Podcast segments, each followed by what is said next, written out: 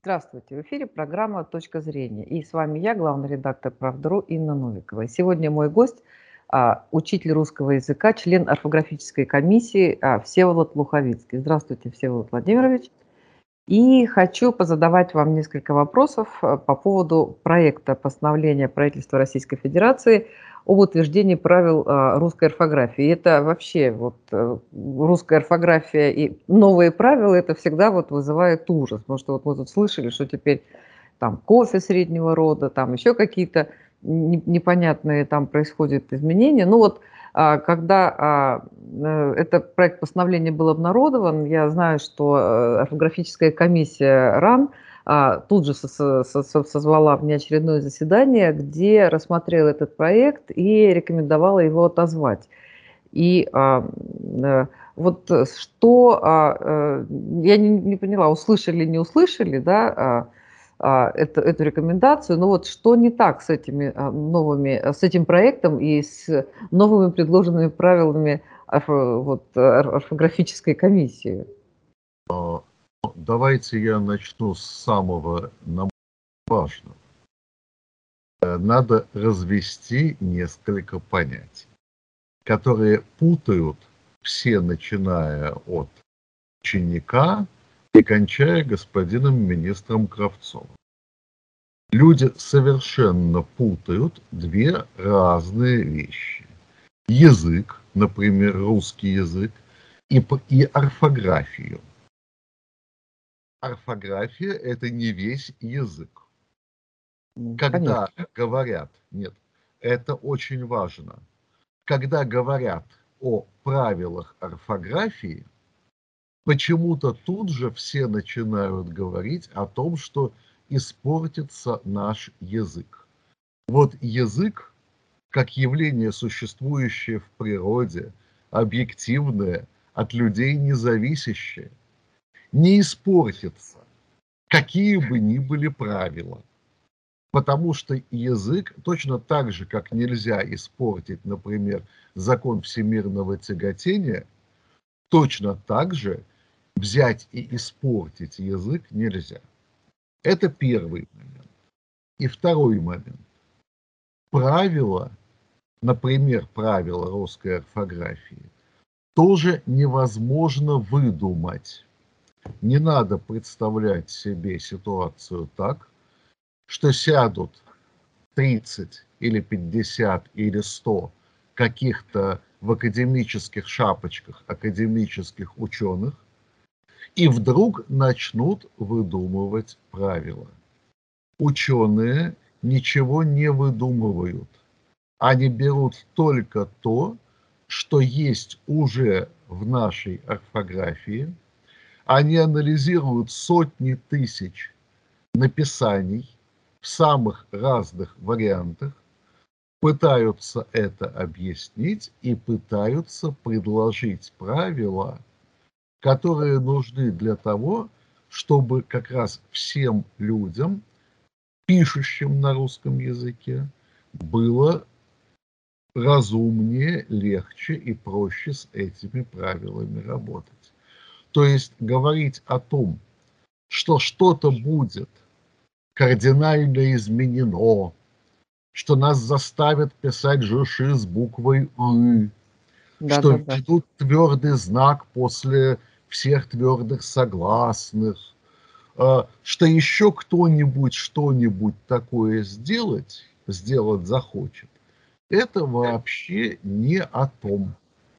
Никаких изменений связанных с написанием конкретных слов, ну, во всяком случае, я почти уверен, что все, что сделает орфографическая комиссия, это будет направлено на то, чтобы никаких э, изменений в написании никаких новаций в написании сейчас не предполагает.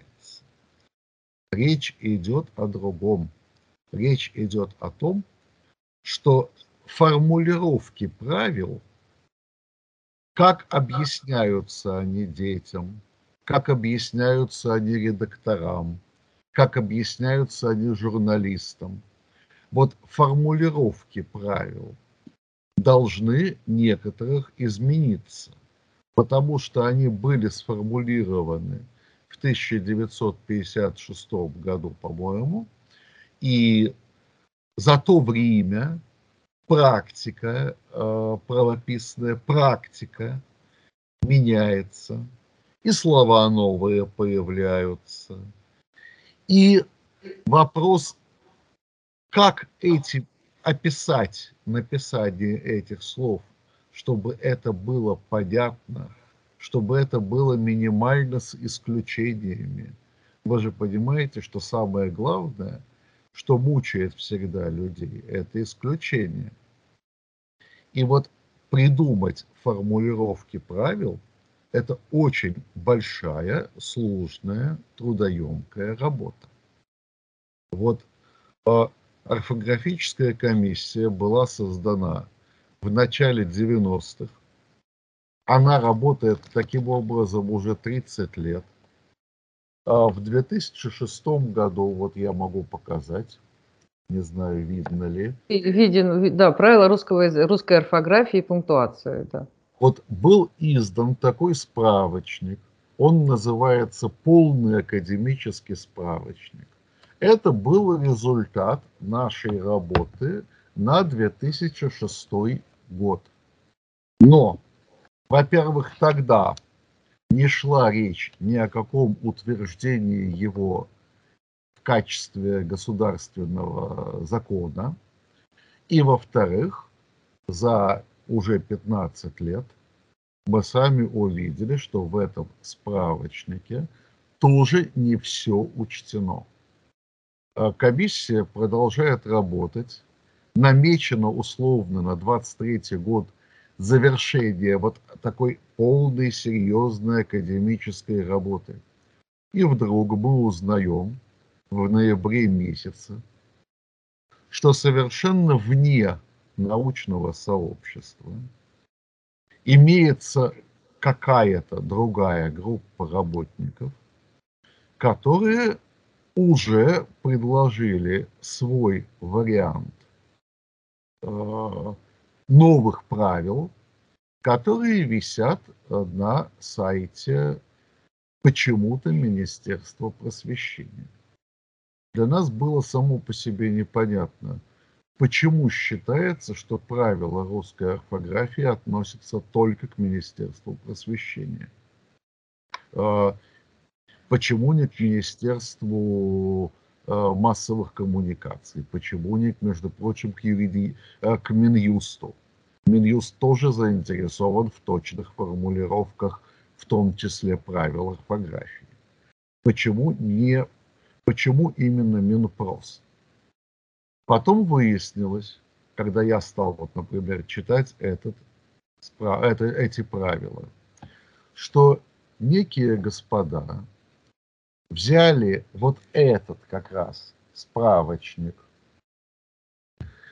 убрали из него все исключения, поменяли порядок некоторых правил и сказали, что это вот ими созданный свод правил новых орфографических. А первую очередь комиссия орфографическая испугалась того, что не дай бог, если это будет принято в качестве нормы, в качестве обязательных правил. А огромное количество исключений, которые здесь были зафиксированы, а в тот свод вообще не вошли. А те спорные вещи, которые до сих пор еще мы сами для себя не решили. Например, правописание иноязычных различных фамилий и имен. Сложнейшая проблема. Это тоже там, в том своде, были, было отражено, мягко говоря, ужасно. Мы представили себе, что будет, если это будет действительно утверждено прямо сразу. Это значит, что тут же э, Министерство просвещения скажет, учебники русского языка немедленно все меняем, подгоняем под э, эти новые правила. Издательство просвещения, наш супермонополист, радостно скажет, а вот у меня как раз хорошо, мы как раз уже новые учебники под это подготовили.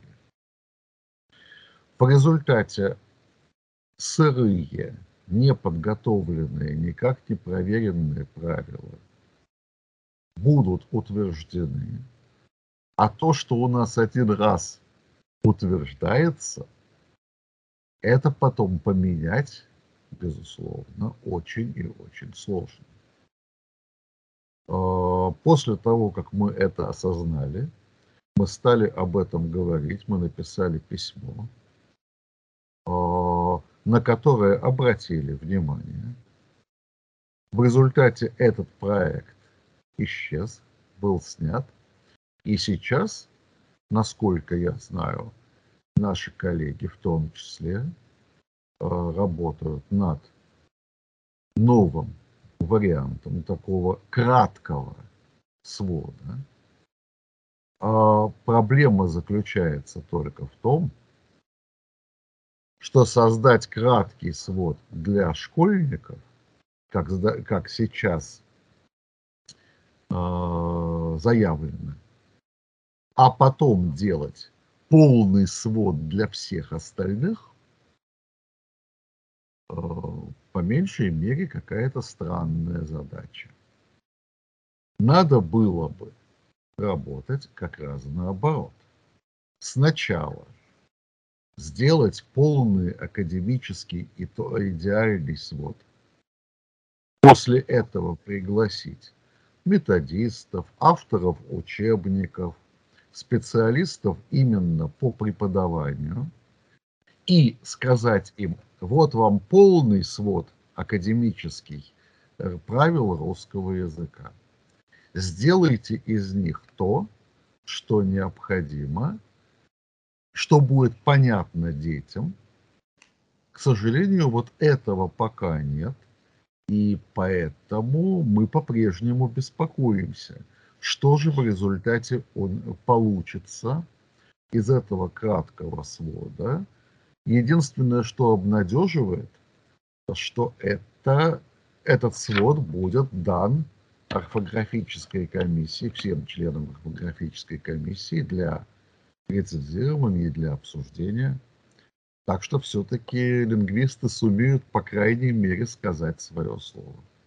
А, Всеволод Владимирович, а есть некий а, механизм вот внесения каких-то изменений, потому что ну, там Министерство образования, вот они там что-то организовали, сделали, запустили, напечатали, утвердили, да, и не, действительно а, без каких-то согласований.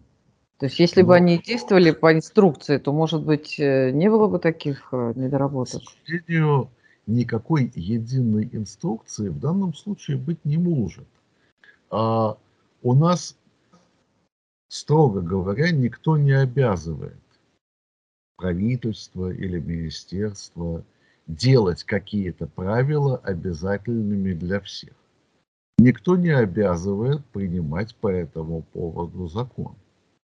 С другой стороны, есть одна норма, которая говорит, что Академия наук создала орфографическую комиссию, для того, чтобы эта комиссия учитывала все, как раз следила за словарями, вносила изменения в правила и так далее.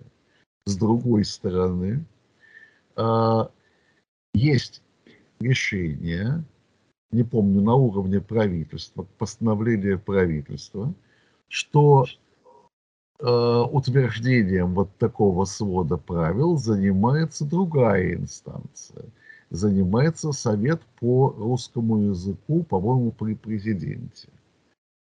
А в него входят очень уважаемые люди, но там писатели, журналисты, общественные деятели, э, но там мало, э, скажем, лингвистов, специалистов именно по языку. И вот из-за того, что есть такое противоречие, действительно мы можем э, получить очень неприятный казус. Непонятно, как будет дальше это утверждаться, этого никто не знает.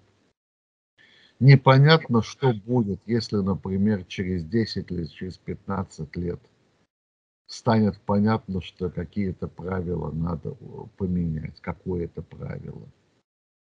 Вот я приведу один пример, мой любимый. Корень равен ровно.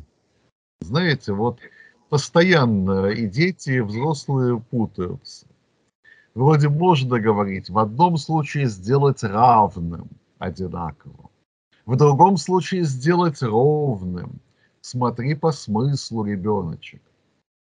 Но когда мы наблюдаем за тем, как реально пишут, в том числе как в издании, в собраниях сочинений самых уважаемых наших классиков, какие однокоренные слова как пишутся, мы точно понимаем, что над точной формулировкой этого правила надо еще ломать голову.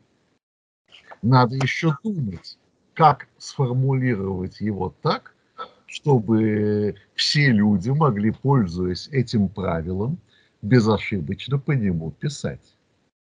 И это в этом отношении очень опасно, как мне кажется, э, вообще взять и раз и навсегда э, утвердить законом какие бы то ни было правила. Это проблема, которая пока никак не решена. Да. Я, знаете, что хотела спросить. А, вот 1 э, декабря э, дети писали, э, выпускники 11 класс писали, это какой некий был доступ к, ЕГЭ, сочинение по литературе. И а, в аудиториях, где писали сочинения, везде лежали орфографические словари. И дети спокойно а, на сочинении могли пользоваться орфографическими словарями. Ну, я просто вот пору моей а, школьной юности и студенческой я даже не представляю такой ситуации. Вот это нормально, как вы считаете, или это... Я считаю, что это нормально. Разрешили пользоваться словарями а, еще в 79 году точно, когда я в первый год э, сразу выпускал 10 э, класс, на сочинении можно было взять орфографический словарь со стола учителя. Значит, я забыла. Очень, смысл очень прост. А для того, чтобы воспользоваться орфографическим словарем, ребенок должен быть грамотным. Он должен понимать, что в этом слове есть, например, какое-то трудное написание, которое он э, не знает. А если человек безграмотный, то есть не понимает основных правил, то тогда он никогда не полезет в орфографический словарь. Ему придется лезть в орфографический словарь за каждым словом, и тогда он не, не успеет написать даже полстранички. Ну... То есть пользование орфографическим словарем, так же, как любым словарем, ну, а по химии мы заставляем, учителя химии должны заставлять детей все формулы зубрить наизусть. По математике есть таблица Брадиса. Вы представляете, если таблица Брадиса заставить детей учить наизусть? То есть здесь, мне кажется, как раз именно для того, чтобы словари пользовались уважением у детей, должны быть хорошо сформулированы правила, и ребенок пишет слово какое-нибудь, и он понимает, это слово исключение из правила. Я не должен помнить все до одного исключения. Вот про это слово мне надо обязательно его посмотреть в словаре. А слово «на жи-ши» я не буду смотреть в словаре, потому что у меня твердое представление о правиле. А, что касается вот этих сочинений, которые сейчас пишут дети, так же, как и ЕГЭ, а, на самом деле требования орфографии и пунктуации там минимальные, к сожалению. там э, можно допустить такое количество ошибок и все равно получить зачет, что вот это как раз действительно это проблема для учителей русского языка и литературы. Ага. Да, а вот, э, Всеволод Владимирович, а вот по поводу э, тоже экзамена, а, с одной стороны, а, высокие баллы у детей, с другой стороны, ну, там много детей сдает, но вот 100 бальников там совсем мало. И, а, ну, вот говорят, что русский язык один из самых легких предметов при этом. Хотя вообще русский язык, он входит там в пятерку, что ли, самых сложных языков мира. Э, я не могу сказать, э, мне сложно говорить о том простой этой. Это простой предмет в том смысле, что в нем все логично. Вот э, русский язык, если над ним серьезно поработать, то это чистая математика чистая химия, физика, биология – это тоже естественная наука, не гуманитарная. В нем все логично. Правила русской орфографии очень хорошие. Был такой великий лингвист 20 века Михаил Викторович Панов. Вот он написал книжку о русской орфографии, которая называется «И все-таки она хорошая». То есть а, Весь вопрос в том, что э, отношение к данному предмету может быть в школе э, либо очень важный предмет, либо не очень. Э, мало, но поскольку сейчас в э, дети во многом думают исключительно о поступлении в какой-то вуз, то естественно, что отнош... Э, а в гуманитарные вузы поступает мало кто идет, то естественно для большинства детей э, русский язык уже в старших классах, тем более это такой не очень интересный предмет. Ну, надо сдать, ничего страшного. Ну, к сожалению, да, очень жаль, что русский язык не является очень, очень интересным предметом.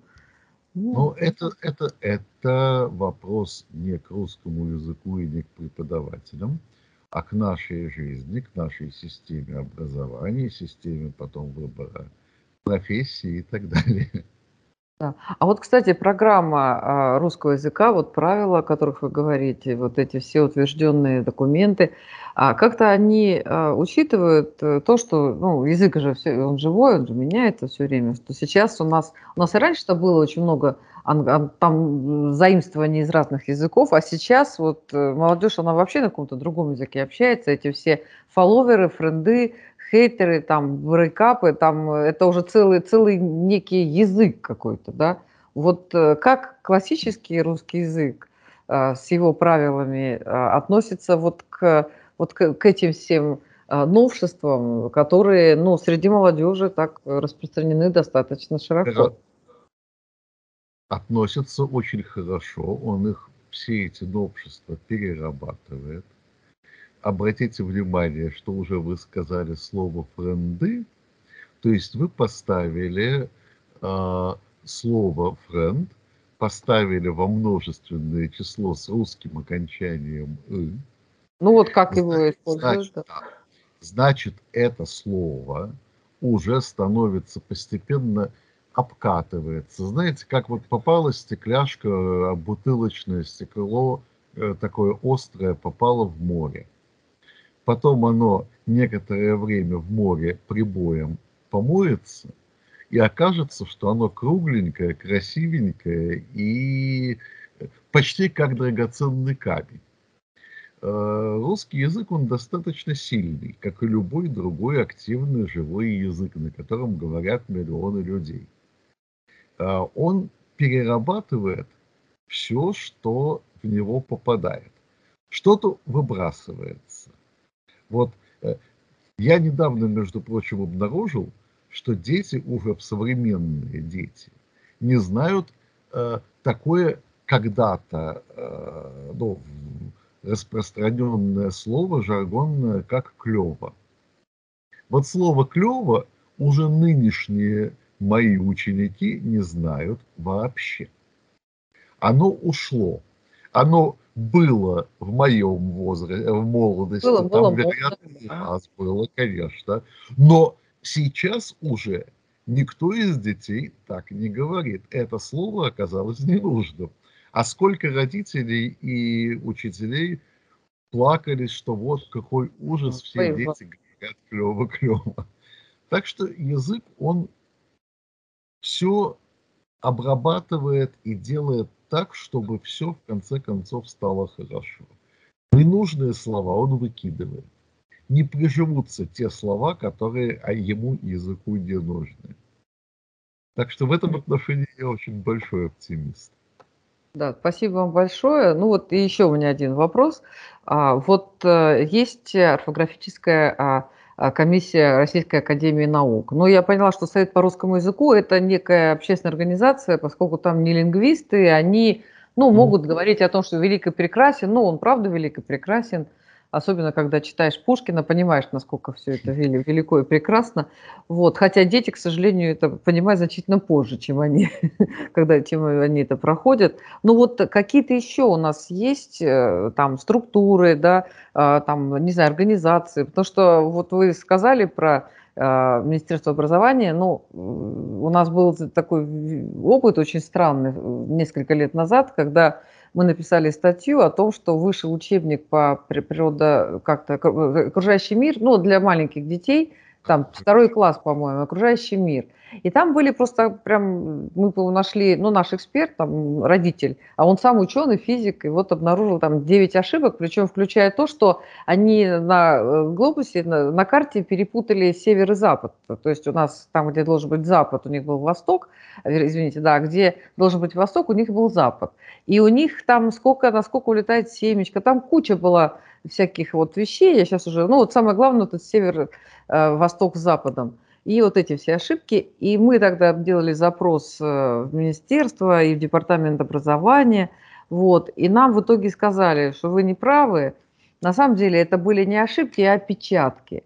И все. И мы потом в конец учебника допечатаем страничку опечаток. И представляете, ребенок открывает карту, да, там север, там восток, запад там попутаны, а он должен идти в конец и видеть, ну, представляете, да, такие вот вкладыши. Вот, поэтому а, э, с ними там очень сложно дискутировать. Тем не менее, вот эти организации, вот кроме вас-то есть еще кто-то, кто стоит там на защите русского языка? Или этого не нужно делать?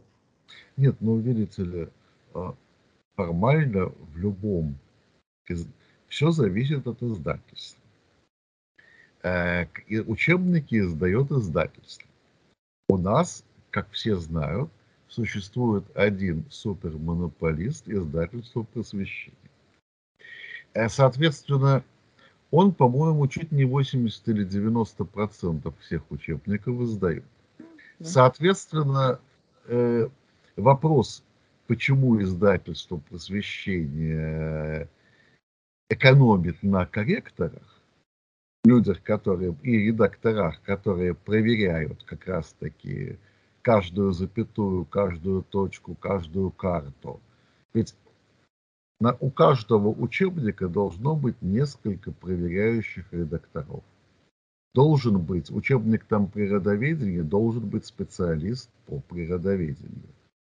Отдельно должен быть специалист по всем картам и иллюстрациям.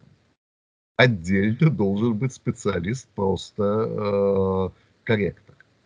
Но, разумеется, в нашей ситуации, когда главное это подешевле и побыстрее, учебники издаются, к сожалению, так же безобразно, как очень многие другие книги.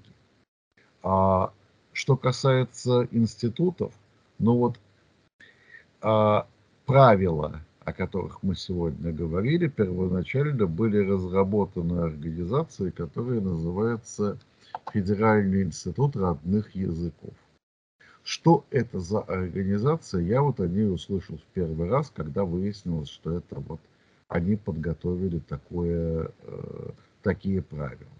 То есть, э, ну, вообще считается академический институт, это институт русского языка, Российской Академии Наук на Волхонке, который, ну вот, э, он вроде как считается самым крупным научным таким учреждением. Но плюс есть МГУ, плюс есть питерские университеты, плюс есть целый ряд уважаемых университетов.